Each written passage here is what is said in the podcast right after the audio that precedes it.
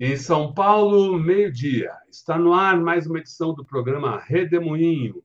Hoje, tra tratando das questões deste nosso querido Brasil brasileiro.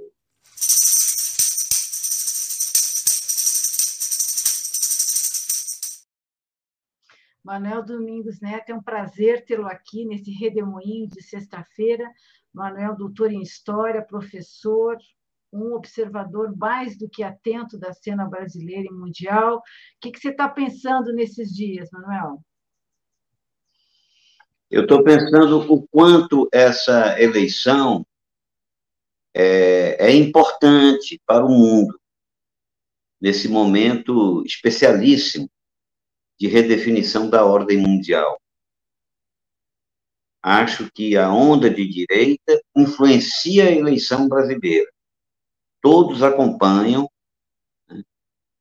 não há quem menospreze o Brasil como é, ator internacional, passivo, ativo, coerente, firme, desequilibrado, enfim, a expectativa acerca de como se postará o Brasil diante dessa crise é, tão grave o momento que nós vivemos se assemelha aos, àqueles dos anos 40 da, da Guerra Mundial.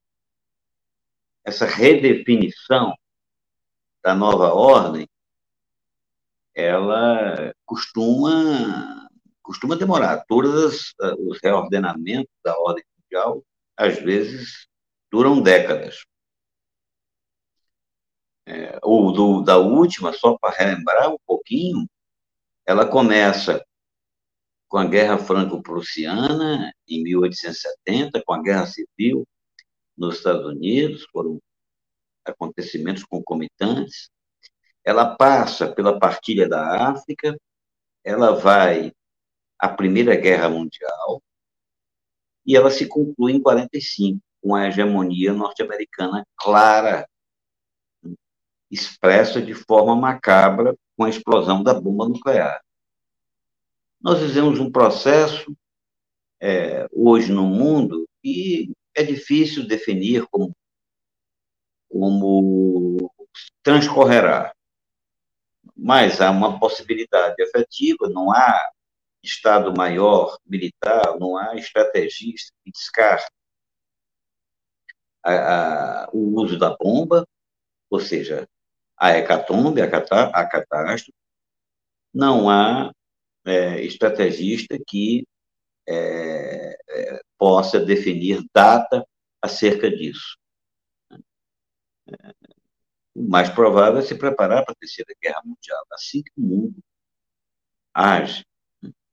A Terceira Guerra Mundial, que obviamente será alguma coisa absolutamente incomparável a tudo que nós conhecemos dada a capacidade destrutiva, é, a instantaneidade dos acontecimentos. Mas, enfim, como é que a eleição do Brasil pode tem relação a, a esses eventos mundiais? De que forma é, é, terá significado a eleição do Brasil para a paz? Ou para, digamos assim, uma, uma saída é, menos catastrófica. Porque catastrófica, sinceramente, acho que vai ser, acho que será. Devemos nos preparar mais para catástrofe do que para um, um entendimento, entre aspas, civilizado. Se ocorrer esse entendimento civilizado, será o primeiro registro na história, posto que não há experiências anteriores nesse sentido. Ah, essa situação de reordenamento mundial é, coloca atores é, claramente definidos, sendo o principal deles os Estados Unidos e os seus contendores ou os seus adversários, né? a, a, a China, depois a Rússia, esse conflito no teatro ucraniano, obviamente, que qualquer um mais mais ciente das coisas sabe que o território da Ucrânia é usado como espaço de, de confrontação de potências alheias à Ucrânia. É um teatro de operações é no, na Europa que sente suas, seus impactos diretos. Agora, por que, que os Estados Unidos não estão endossando é, uma aventura militarista do Brasil.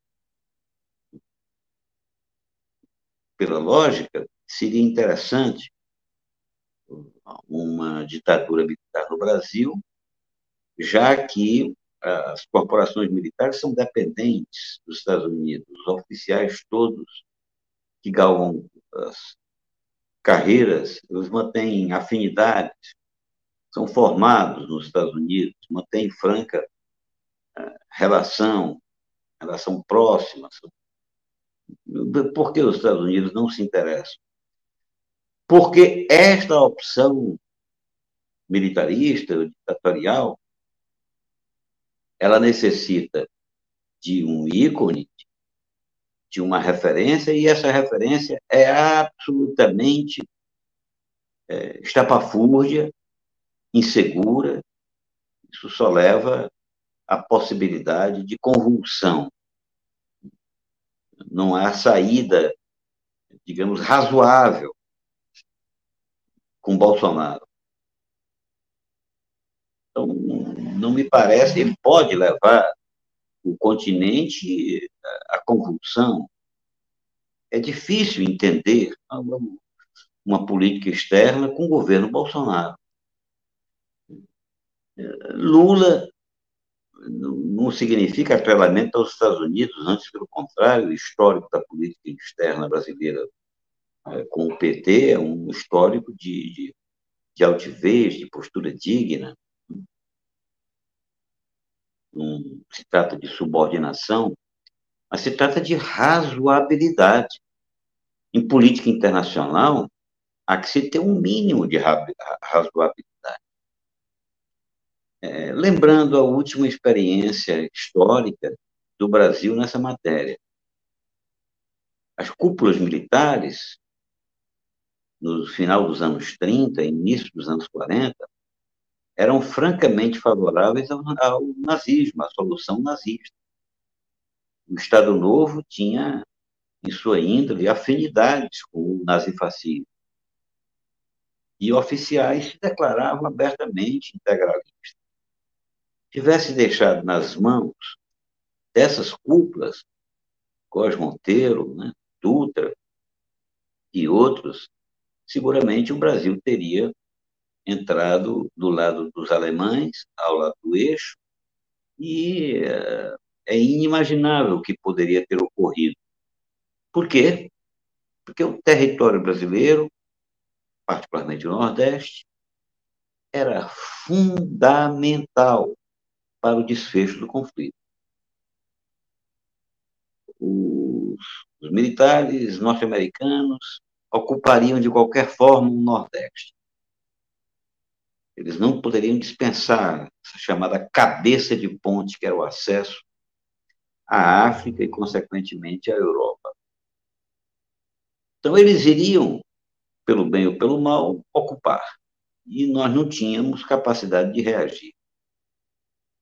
Getúlio negociou bem, a meu ver, além do que teve a pressão né, da sociedade brasileira, nesse sentido, os comunistas tiveram um papel relevante, definindo a necessidade de lutarmos pela democracia contra as ditaduras nazifascistas.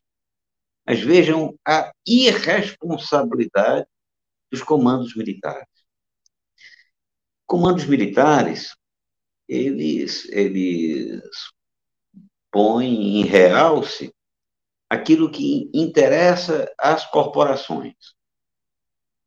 Eles não têm essa visão de Estado é, ampla que conduza o país a uma saída razoável. Nós temos agora, transportando essa situação de 42, 43 para cá, o que, que pode dar? O que, que pode sair da cabeça de chanceleres como esses que o, que o Bolsonaro escolheu, né? particularmente o primeiro, porque esse mantém um padrão mínimo né, de razoabilidade, esse atual chanceler brasileiro. Mas o que, que poderia sair? Aí temos nos lembrar o caso das Malvinas. Pode sair coisa doida. O predomínio militar será mantido a qualquer custo, como nós estamos vendo agora nas eleições. Elas fazem de tudo. Chegam lá e lá não querem sair e fazem de tudo, de qualquer negócio para se manter. Obviamente, dentro de uma certa razoabilidade.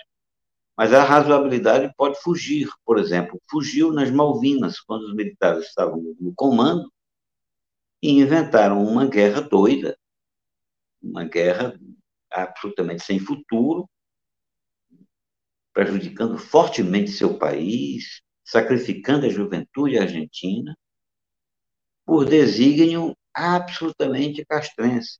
Aquilo não interessava a sociedade argentina, aquele conflito, não interessava ao continente, não interessava ao mundo.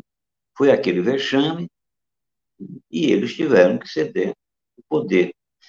Qual é a garantia que o Brasil, com o predomínio, com a continuidade do governo Bolsonaro, é possível, digamos assim, sua inimaginável, eu diria, reeleição? Ora, é, com certeza não haverá uma condução da política externa brasileira no sentido de buscar é, negociar. Fizeram gozação com Lula quando ele disse, ele fez assim, né, figura de vamos tomar cerveja e negociar. Mas é isso mesmo, está na hora da negociação. Lula tem razão. A cerveja aí, obviamente, ele, a propaganda da, da ultradireita usou isso de maneira besta, né?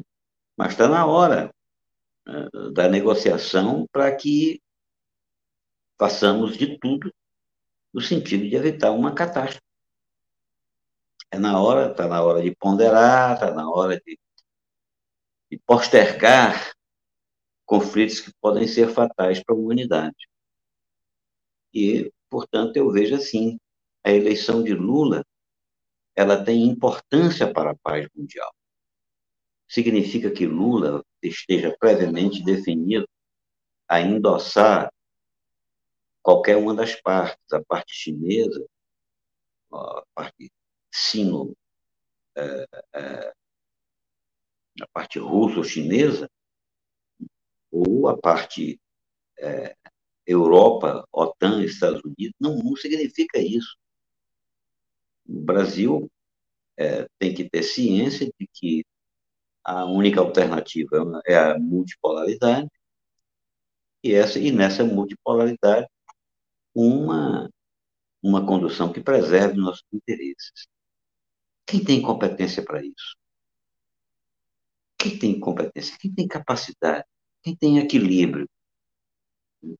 Quem tem algum conhecimento de caso, alguma razoabilidade para isso? Por isso, no dia 30, de certa forma, é difícil esse, esse apelo que eu faço agora. Eu digo até apelo, porque eu estou aqui na condição de eleitor também, né? não só de, de, de analista, mas de eleitor. Um apelo de que votemos em defesa de uma saída razoável para a ameaça que paira no ameaça de, inclusive, extinção da vida do planeta. Não está na hora de nós apostar em, em, em amalucados. Nós precisamos de gente sensata para conduzir o Brasil. A sensatez não está né, do lado desse atual presidente. Ele não une, ele fragmenta. Ele não tem coerência. Ele não sabe para onde conduzir. O Brasil ele não tem ciência de que esse país tem peso relevante na economia mundial, nas relações internacionais. É inimaginável o, o, o futuro de curto prazo sem que o Brasil seja um ator importante por sua potencialidade econômica, ambiental, seu próprio mercado, por sua, pela capacidade militar que possa vir a ter. Hoje não tem, hoje a nossa capacidade é uma capacidade restrita, o Brasil não tem possibilidades de, de dissuasão, não temos capacidade militar para isso, mas precisamos ter. Então, é, ao votar no dia 30, eu digo, volta, eu, é, é o meu apelo, nos lembremos um pouco do mundo. A sorte do mundo, é, nós podemos contribuir. O Brasil pode contribuir para que tenhamos uma saída menos catastrófica. Vejam bem, como eu sou pessimista, eu digo menos catastrófica, porque catastrófica ela vai ser. Repetindo o que eu falei no começo, reordenamento da ordem mundial é longo, é um processo longo, traumático, sangrento, é um processo de civilizacional. Esse, essas atitudes bárbaras, entre aspas, essas atitudes amalucadas, essas coisas estrombóticas que são vistas agora, como, por exemplo, é, a negação da ciência, a negação do valor da luta da mulher, a negação do valor da luta antirracista, a negação do valor de uma postura anticolonial, que são absolutamente delirantes. Essas posturas, elas são possíveis exatamente nesses momentos de quebra de um padrão evolutivo mundial, de uma crise, aí nas fissuras aparecem essas, essas doidices oportunistas.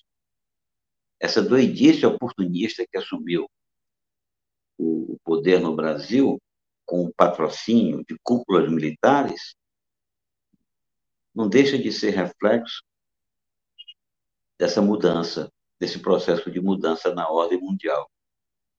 E é isso. Nós precisamos hoje estar atentos à contribuição que o nosso país pode dar para a preservação da humanidade. No voto está implícito um gesto em defesa da humanidade, não apenas dos interesses puramente brasileiros. Puxa, Eram essas reflexões. Boa. É, é, isso mesmo. Muito bom. Importante lembrar essa, é papel do Brasil aí, o papel de cada um, né? Em ajudar a que o, que o Brasil volte a trilhar o caminho da democracia. O mundo possa sobreviver. Isso.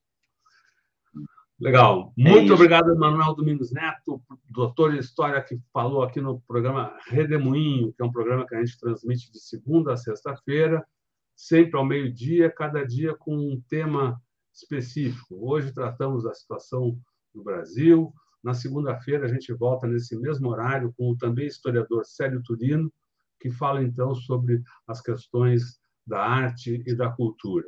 Grande abraço, Manuel. Boa Muito tarde. Obrigada. Bom fim de semana. É sempre um prazer estar com vocês. Adoro, adoro estar com vocês. tchau, pessoal. Tchau. Tchau, tchau. Bom fim de tchau. semana.